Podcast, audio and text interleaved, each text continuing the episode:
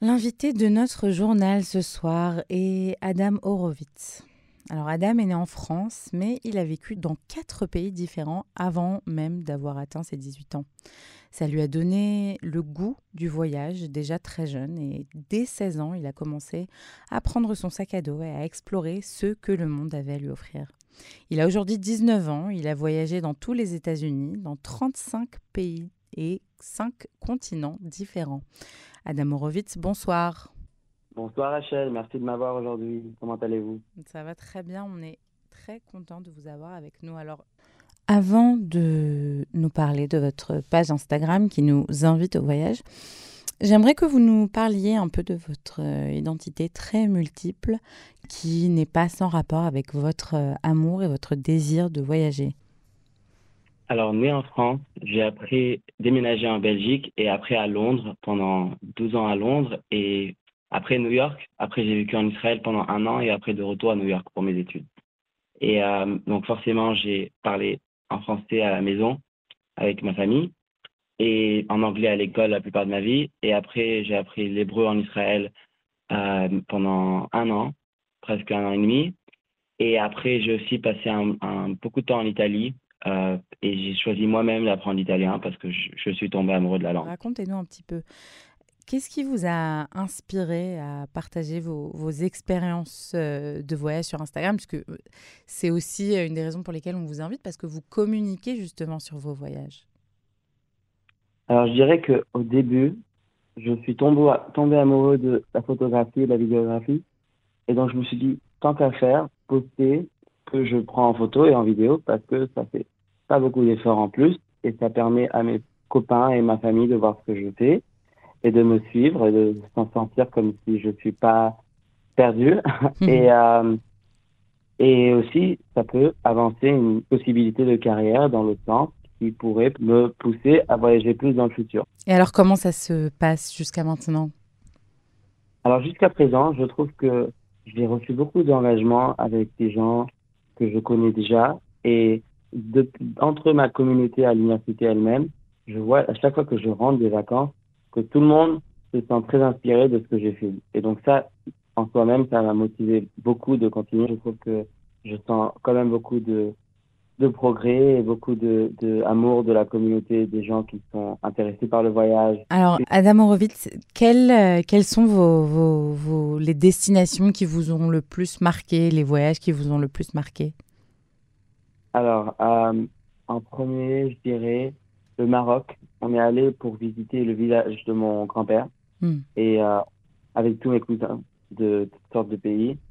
Et j'ai trouvé que ça, c'était vraiment très beau le Maroc, ça m'a bien étonné, euh, avec tout, mais un, grand et un large parce que c'était pour mon grand-père, donc ça c'était magnifique. Euh, la Bulgarie, j'ai skié là-bas quand j'avais 17 ans et j'ai vécu en Israël parce que c'était pas loin et c'était tellement pas cher. Ça m'a étonné tellement que les gens ils étaient tellement différents que moi. Euh, après, en Asie, quand j'ai fait ça seul l'été dernier, euh, la première fois qu'on va en Asie, c'est vraiment c'est un choc. Un choc. Mhm. On, ouais, on connaît des Asiatiques, on a tous des copains asiatiques, mais quand on est nous-mêmes, c'est vraiment différent. Justement, vous parlez de, de, de, la Bulgarie et du fait que vous ayez trouvé des vols pas chers depuis Israël. Le, la question du budget sur les voyages, comment vous la traitez? Puisque on aime tous beaucoup voyager et moi-même, euh, je suis la première à suivre euh, des, des Instagrammeurs, des Instagrammeuses euh, qui publient leurs voyages, mais je me dis toujours oui, c'est pas quelque chose que moi je pourrais faire parce que j'ai pas ce genre de ressources. Alors comment comment vous vous débrouillez? Alors, je dirais que c'est la question première, première question que je reçois par tout le monde, surtout en étant étudiant. Tout le monde dit ah comment tu fais pour payer pour tous ces voyages? Et en réalité, c'est juste que j'évite tous les frais qui sont pas absolument nécessaires à tout prix. Euh, par exemple, j'évite les restos. Premier, c'est très simple de se nourrir en allant au supermarché, d'acheter des produits en individu et, et de se nourrir comme ça. Et je pense que ça vaut le coup. Je, je sacrifie des choses que d'autres gens sont peut-être pas prêts à sacrifier pour le fait d'être en voyage.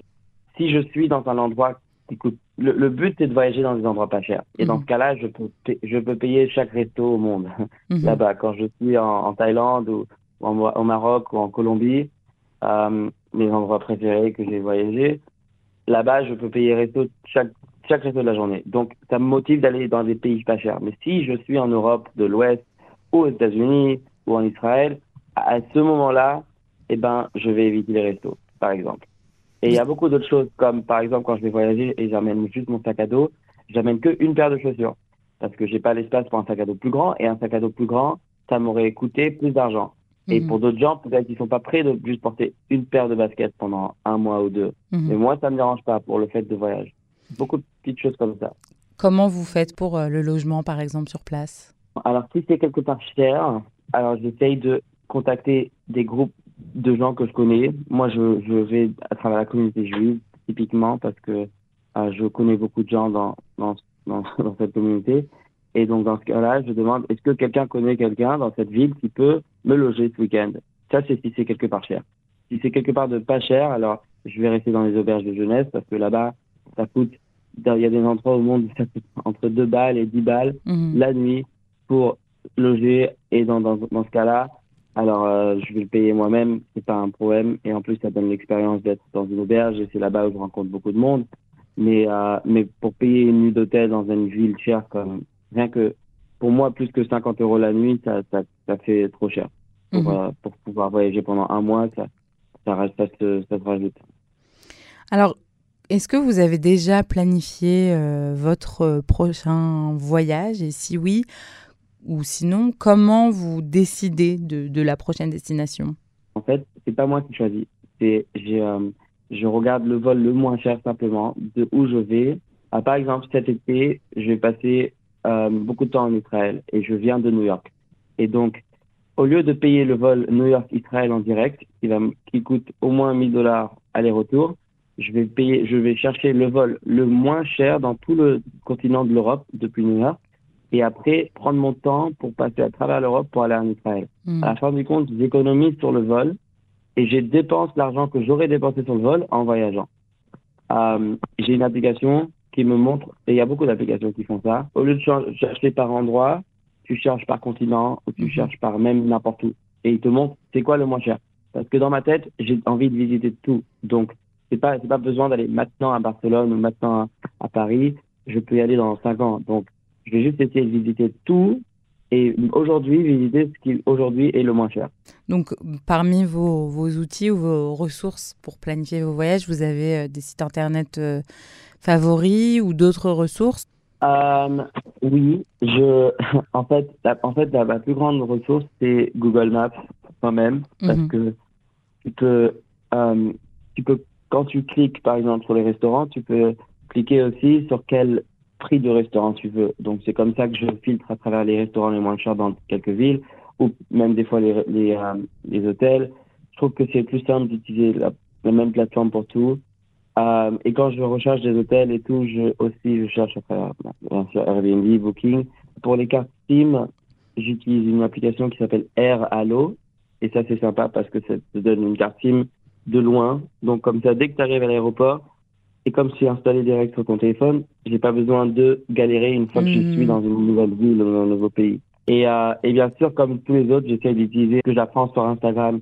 Donc, je sauve mes les reels ou quoi que ce soit de d'autres gens et j'essaie de noter ou quoi sur un, sur un bout de papier qu'est-ce que j'ai appris de quel reel parce que je trouve qu'on est on nous jette tellement d'informations pour qu'on est motivé de continuer à regarder. Mais le but, c'est vraiment c'est d'apprendre de, ces ressources. Mais mhm. comment est-ce qu'on peut d'apprendre si on, on est constamment en train de nous, nous donner la mhm. nouvelle information? Donc, euh, j'ai un bout de papier, enfin, dans mes notes sur mon téléphone, je note que j'apprends de chaque vidéo, euh, quelque chose que j'ai envie d'implémenter dans mes voyages à moi-même. Alors justement, vous parlez euh, du fait qu'on soit inondé euh, d'informations euh, sur Instagram et notamment par les influenceurs divers et variés qui, font, qui cherchent à nous vendre tout, un tas de choses, notamment les influenceurs de voyage. Alors comment vous, vous voulez, parce que j'ai l'impression que vous critiquez un peu le, le fait qu'il y ait trop d'informations quelquefois qui soient jetées sur nous, comment vous, vous voyez justement le partage de contenu et comment vous imaginez que votre chaîne devrait être? Alors, je pense que, par exemple, quand je pense à la vidéo la plus populaires que je vois sur des reels. Alors des reels, je vais, je vais juste préciser pour nos auditeurs qui, ne seraient pas présents sur les réseaux. Donc un reel, c'est une vidéo très courte, euh, entre 10 fois 3 secondes et une minute, euh, au vertical, qui, qui est postée sur Instagram et au but que ça soit euh, partagé à travers le, média pour recevoir beaucoup d'attention. Et donc, euh, euh, je vois le reel le plus populaire, c'est quelqu'un qui poste quelques vidéos euh, rassemblées ensemble de un endroit très beau et après il poste le nom de l'endroit. Mm-hmm. Et ça, c'est sympa. Mais à la fin du compte, qu'est-ce que la personne a vraiment appris? Pas grand-chose. Cette personne a juste appris, ah, j'ai envie d'aller là-bas. Mais en réalité, il y a infiniment d'endroits au monde où j'ai envie d'aller. Donc ça m'aide pas vraiment à voyager, ça. ça c'est juste plutôt, je trouve que cette manière de poster, c'est plutôt, on dirait que moi, je peux pas voyager en étant que la personne qui regarde la vidéo. Donc je vais essayer de apprécier le voyage à travers la personne qui poste. Mon but, c'est pas d'avoir des gens qui ne peuvent pas voyager, donc ils regardent mon contenu. Le but, c'est de montrer aux gens que tout le monde peut voyager mhm. dans leur manière et avec leur budget. Tout le monde peut faire ce qu'ils veulent, ce qu'ils ont tout le temps rêvé de faire. Et, c'est juste une mentalité, c'est plus une mentalité qu'un budget. Alors, une petite question, euh, Adam Horowitz, parce que vous avez euh, parlé de voyages que vous avez fait en famille euh, au Maroc, donc à plusieurs, et il y a aussi des voyages que vous avez fait tout seul. Qu'est-ce que vous préférez au final, les voyages en solo ou en groupe? Bonne question, on me pose ça aussi souvent. Alors en fait, mon premier voyage en, en seul, c'était l'été dernier parce que j'ai pas réussi à rassembler un groupe de gens. Et donc, la première fois que je l'ai fait, j'étais, c'était plutôt par dépit. Mhm. Par défi, oui, c'est ça. Donc c'était, donc c'était intéressant quand je suis rentré dedans parce que en fait, j'ai quitté tous mes copains qui étaient tous ensemble en vacances. Donc je me suis dit mais qu'est-ce que je vais faire seul Et j'étais pas vraiment ouvert l'esprit d'y aller seul, mais comme c'était forcé, je me suis dit bon, ok, je vais, je vais voir comment ça se passe. Et à la fin du compte, j'ai fini par être chaque journée, presque chaque semaine, avec des groupes différents. Et j'ai trouvé que les, types de gens que j'ai rencontrés, j'aurais jamais rencontré si j'étais pas seul. Quand je vais seul, je trouve que je j'approche des situations différemment et comme c'est juste moi, c'est plus une, une, une expérience basée sur moi. Et je finis par rencontrer des gens beaucoup plus aléatoires et intéressants et, et, vraiment interacter avec des gens plus souvent que si j'étais en groupe. Et aussi, c'est une expérience plus euh, euh, introspective parce que je, comme je parle à personne d'autre, il faut vraiment que je écoute à mes sentiments et à mes propres ce qui se passe dans mon cerveau. Et des fois, c'est pour ça que je trouve on se sent plus triste la nuit avant de dormir parce que c'est vraiment à ce moment-là qu'on doit se passer soi-même avec nos propres pensées. Et mhm. quand je voyage, je suis constamment avec mes propres pensées. Mhm. Et euh, donc ça, c'est sympa. Et en termes de voyage en groupe, il y a tout ce qui vient avec voyage de groupe qui est aussi magnifique. Les, les expériences partagées auxquelles je pourrais discuter dans cinq ans avec un copain. Vous te rappelez quand on était, blablabla. Mhm. Et ça, c'est, je trouve que ça, c'est magnifique aussi. Et, euh, et en soi-même, de, de partager une expérience, et eh ben, ça a amélioré la, la situation de la, la, comment dire, la, l'amitié elle-même. Et donc, mhm. ça, c'est aussi magnifique. Mhm. Alors, est-ce que vous avez eu le temps euh, ou l'occasion, à Zanrovitz, de, de voyager depuis euh, que la guerre euh, entre le Hamas et Israël a commencé depuis le 7 octobre? Oui, ma, première, ma première expérience avec ça, c'était aux États-Unis. J'ai fait 10 États à l'ouest au mois de décembre et janvier récemment. Alors, est-ce que vous avez été confronté à de l'antisémitisme ou des, conversations même un peu compliquées euh, par rapport à ce qui se passe en ce moment dans notre région lors de vos voyages Alors, en voyage en soi-même, pas spécialement, mais je pratique des précautions. Euh, par exemple, j'ai une grosse étoile de David sur mon cou que je que j'essaie de cacher quand je suis en train de prendre des transports communs, où j'essaie d'éviter de d'avoir l'air d'être particulièrement juif quand je voyage, juste au cas où, parce que comme je fréquente tellement différents endroits avec tellement différents mondes, statistiquement, il y a une grande chance que quelqu'un n'aimerait pas ma présence. Donc, j'essaie de cacher ma présence. en termes de judaïsme, n'importe où en fait, même avant, mais plus en ce moment. Là maintenant, je vais à une école, une université à New York, qui est assez modérée politiquement, donc j'ai l'occasion de des conversations avec des gens qui sont peut-être pro-palestiniens, pro-Hamas. Et ces gens-là, on a des conversations assez positives, on peut se parler naturellement, il n'y a pas de problème. Mais quand je suis allé, par exemple, en Californie et j'ai visité des universités, d'autres universités, parce que c'est une chose que j'adore faire, de visiter d'autres universités, je trouve que c'est une expérience particulièrement sympa. Et euh, par exemple, j'ai visité une, une université qui s'appelait euh, Université Californie de Berkeley, très connue, très mhm. euh, top 10 aux États-Unis. Et celle-ci, c'était vraiment dur d'avoir des conversations avec des gens. C'est presque comme si, si tu es juif, tu peux pas parler de ça parce que tu es biaisé. Euh, et ces gens-là, des fois, peuvent parler très violemment. Et, et malheureusement, donc ça, j'ai euh, eu l'expérience d'avoir ça, mais en grande partie parce que moi, je vais la conversation moi-même parce que j'ai mhm. vu un stand où il y avait des drapeaux palestiniens j'ai dit ah j'ai envie de parler ouvert d'esprit de, ce que vous pensez et après ils m'ont rejeté avec des des, des mots pas gentils par exemple et alors, Adam Horowitz, est-ce que euh, du coup vous ressentez le besoin de communiquer euh, sur votre judaïsme, sur votre pratique du judaïsme, sur Israël, dans vos publications Instagram? Surtout quand au mois d'octobre, quand il y avait beaucoup, beaucoup, beaucoup de posts, et mon Instagram était saturé avec ce qui se passe en Israël. Et, euh, et en même temps, je trouve que c'est important de poster sur Instagram, mais euh, mais je j'ai pas posté euh, beaucoup, surtout parce que j'étais pas en train de voyager à ce moment-là. Donc si je postais pas sur le voyage et je postais que sur Israël, les gens ils vont se poser en question, c'est quoi le but de mon Instagram?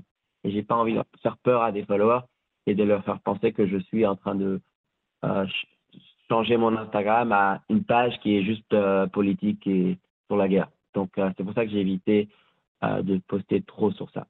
J'ai fait une fois, j'ai fait un, un, survey pour voir de mes followers qui étaient pro-palestiniens ou pro-Israël et qui étaient au milieu. et c'était quelque chose comme 5 à 10% pro-palestiniens. Et donc, je me suis dit que tant qu'à faire, euh, envoyer un texto à ces gens-là en privé pour euh, avoir une conversation avec eux. Et je l'ai fait plusieurs fois où j'ai répondu à des posts des gens, des, à, mes followers ou à des copains à moi qui étaient pro-palestiniens que j'avais rencontrés en voyage. Et ces gens-là, j'ai eu des conversations très ouvertes avec eux parce qu'ils sont comme ils sont voyageurs, je dirais qu'ils sont en partie plus ouverts d'esprit que la plupart des autres gens parce que leur but en soi-même quand ils voyagent, c'est de de avoir des expériences nouvelles, de, de, changer d'idée.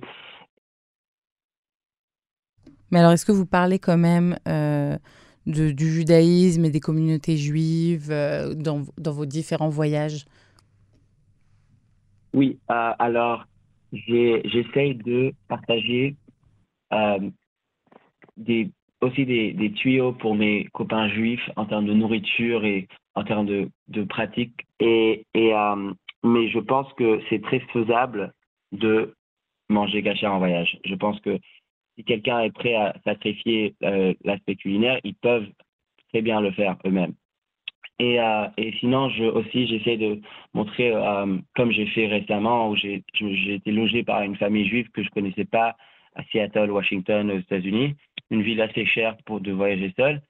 Et, et je, j'essaie d'apprendre de, à mes copains juifs que c'est faisable d'aller quelque part chez un juif de, dans l'autre bout du monde et de respecter le Shabbat et de manger cachère. Adam euh, Horowitz, vous nous donnez vraiment l'envie d'aller voyager. Euh, pour tous ceux qui seraient intéressés de suivre euh, la page Instagram, nous la mettrons dans la description de ce podcast. Est-ce que vous pouvez nous donner une petite chanson comme ça pour nous quitter, une chanson que vous aimez bien écouter pendant vos voyages? Alors, je dirais que quand je suis seul, et eh ben ça me ça me fait vraiment plaisir d'écouter la chanson Gravité par John Mayer. Une bonne chanson, guitare électrique, c'est un massage au cerveau là. Alors on va tout de suite écouter Gravity par John Mayer.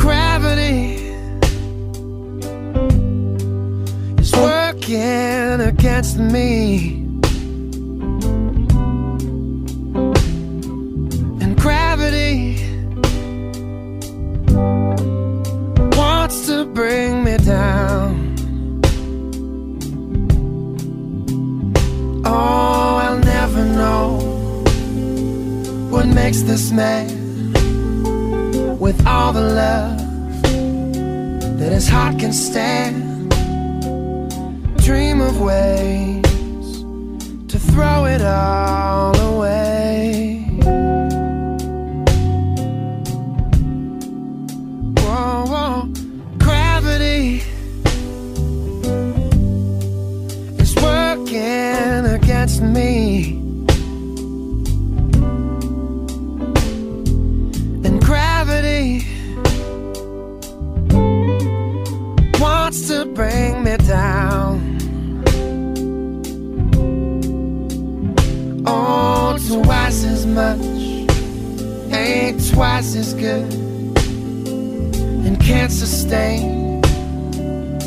one half could. It's wanting more. It's gonna send me to my knees.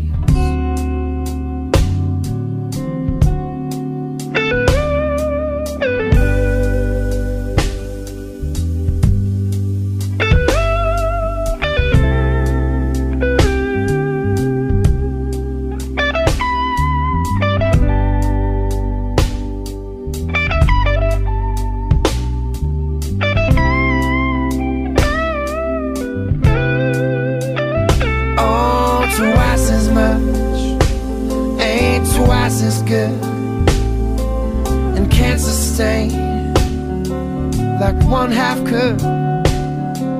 It's wanting more, it's gonna send me to my knees. Whoa, whoa. Gravity, stay the hell away from me